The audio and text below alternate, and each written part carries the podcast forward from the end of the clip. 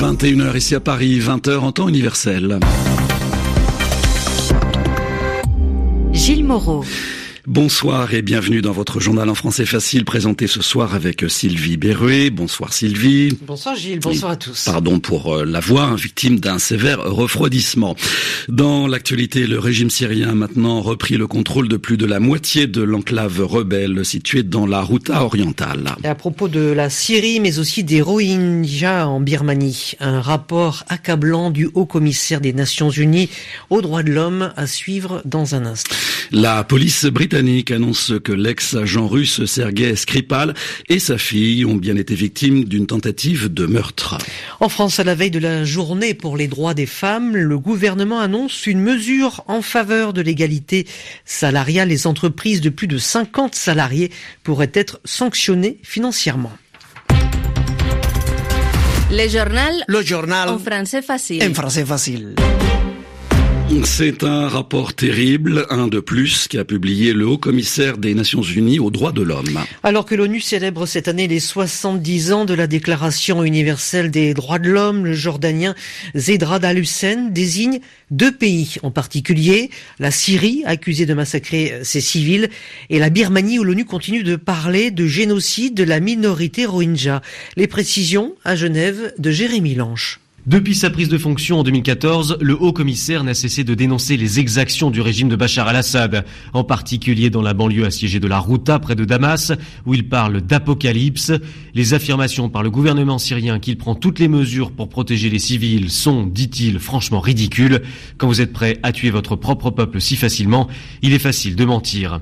Autre dossier, la Birmanie et les violences contre la minorité rohingya. Le haut commissaire persiste et signe. Pour lui, il s'agit sans doute d'un cas de génocide il accuse les autorités d'effacer toute trace de potentiels crimes contre l'humanité.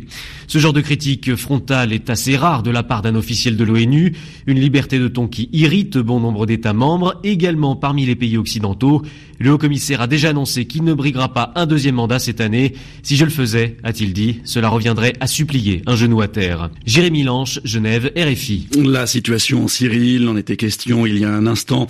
L'armée du régime et son allié russe ont maintenant repris le contrôle de plus de la moitié de l'enclave rebelle située dans la Routa orientale. C'est l'Observatoire syrien des droits de l'homme qui l'affirme. L'OSDH annonce également qu'une quarantaine de civils, dont des enfants, ont été tués aujourd'hui, la plupart dans des bombardements russes. Le gouvernement allemand critique la visite qu'effectue actuellement à Damas des membres du parti d'extrême droite AFD. Ceux qui flattent ce régime se disqualifient eux-mêmes, a déclaré la porte, le porte-parole de la chancelière Angela Merkel. Sept membres de l'AFD se trouvent depuis lundi en visite à Damas. Leur objectif est de pouvoir classer la Syrie comme un pays d'origine sûre, ce qui faciliterait l'expulsion des demandeurs d'asile syriens présents en Allemagne. Paris reçoit actuellement la visite du chef de l'UNRWA, c'est l'agence des Nations Unies pour les réfugiés palestiniens. Oui, il vient chercher un soutien politique, mais surtout euh, financier auprès des autorités françaises. En effet, euh, l'agence traverse actuellement sa plus grave crise financière suite à la réduction drastique de l'aide américaine. Cette crise remet en cause les programmes de l'agence, des programmes dont dépendent bon nombre de 5 300 000 réfugiés palestiniens. Reportage de Guilhem Deltey dans un camp de Bethléem en Cisjordanie occupée. Dans la journée, Istihar Taoufik Jabbar Youssef n'a que deux de ses enfants chez elle. La plus jeune, Sijoud, âgée de 3 ans et demi, pas encore à l'école, et Koussaï, 14 ans, non scolarisé car il souffre d'un handicap physique et mental. Mais le soir venu, ce sont 10 personnes qui s'entassent dans ce petit trois pièces. Mon mari n'a pas d'emploi. Il a été arrêté par les Israéliens et depuis, c'est difficile de trouver du travail. Il essaye de vendre des bonbons dans la rue, mais nous dépendons de l'UNRWA, du programme de l'argent en échange d'un travail. Le père de famille travaillait auparavant à Jérusalem, mais il n'a désormais plus de permis pour se rendre de l'autre côté du mur de séparation. Aujourd'hui, sa femme et lui ont donc intégré un programme de l'UNRWA destiné aux réfugiés les plus démunis. Des travaux non qualifiés leur sont proposés et ils perçoivent en échange un salaire de 420 dollars par mois. Mais ce programme ne suffit plus à les faire vivre. Le programme a réduit le nombre de jours de travail. Avant, on travaillait trois mois par an. Maintenant, ce n'est plus qu'un mois. Mais il nous faudrait pouvoir travailler quatre mois, cinq mois mois. Le financement de ce programme n'est actuellement assuré que jusqu'au mois de mai et Istihar Taoufik Jabr Youssef ne veut pas envisager ses conditions de vie si l'UNRWA devait l'arrêter.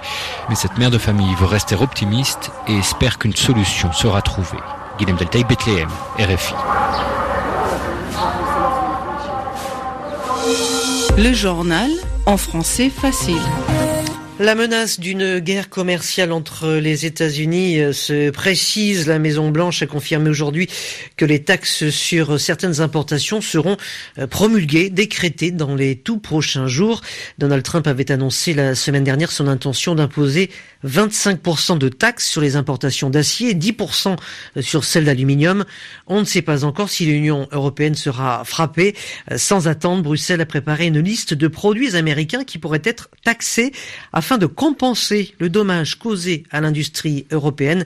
Il y aurait dans cette liste des marques symboliques comme Harley Davidson, Levis, le Bourbon et le beurre de cacahuète.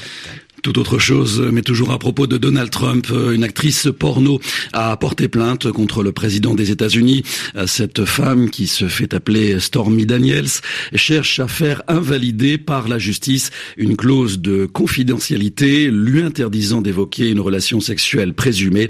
Explication à San Francisco d'Éric de Salve. Selon sa plainte, Stormy Daniels aurait entamé sa relation intime avec Donald Trump à l'été 2006 en Californie, soit un an après le mariage du président américain avec sa femme Melania et quelques mois après la naissance de leur fils Baron.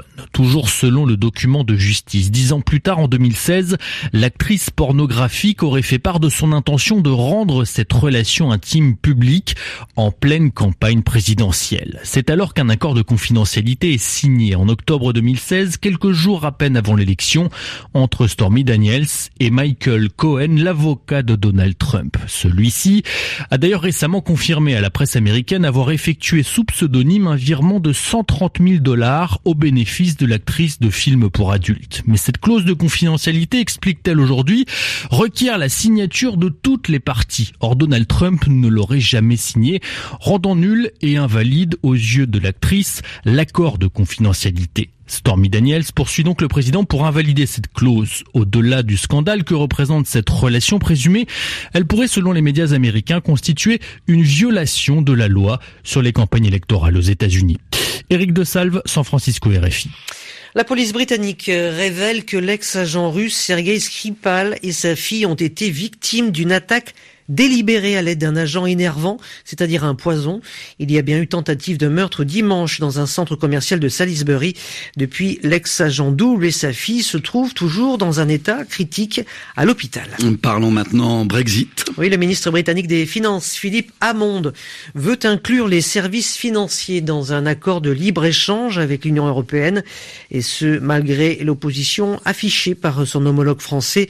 Bruno Le Maire a exclu que les services financiers soient intégré dans ce futur accord.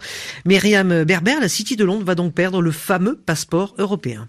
Plus de 5000 institutions financières basées au Royaume-Uni utilisent aujourd'hui ce passeport européen.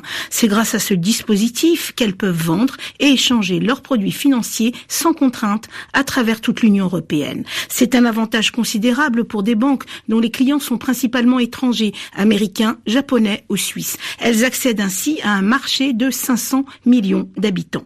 Les banques ne sont pas les seules concernées, il y a également les compagnies d'assurance ou bien encore les gérants d'actifs. En perdant son passeport financier, la City de Londres devra par ailleurs abandonner son statut de première place européenne, voire mondiale. Près de 2000 milliards d'euros d'actifs pourraient ainsi être rapatriés. De nombreuses institutions financières vont également quitter le Royaume-Uni et relocaliser une partie de leur personnel à Paris, Francfort ou au Luxembourg. Le secteur de la finance britannique pourrait ainsi perdre jusqu'à 200 000 emplois. En France, à la veille de la journée pour les droits des femmes, le gouvernement annonce une mesure en faveur de l'égalité salariale. Oui, les entreprises de plus de 50 salariés présentant des écarts injustifiés de salaire hommes-femmes seront sanctionnées. À partir de 2022, elles se verront imposer une pénalité financière. Enfin, du football ce soir, c'est la suite des huitièmes de finale en Ligue des Champions. Deux matchs à l'affiche. Tottenham, Juventus Turin et Manchester City, FC Bâle. C'est la fin de votre journal en français facile à retrouver sur notre site. Bonsoir à tous. Bonsoir Sylvie. Soignez-vous bien, Gilles. Oui, allez prendre un je vais grog. tâcher. Merci. Bonne soirée.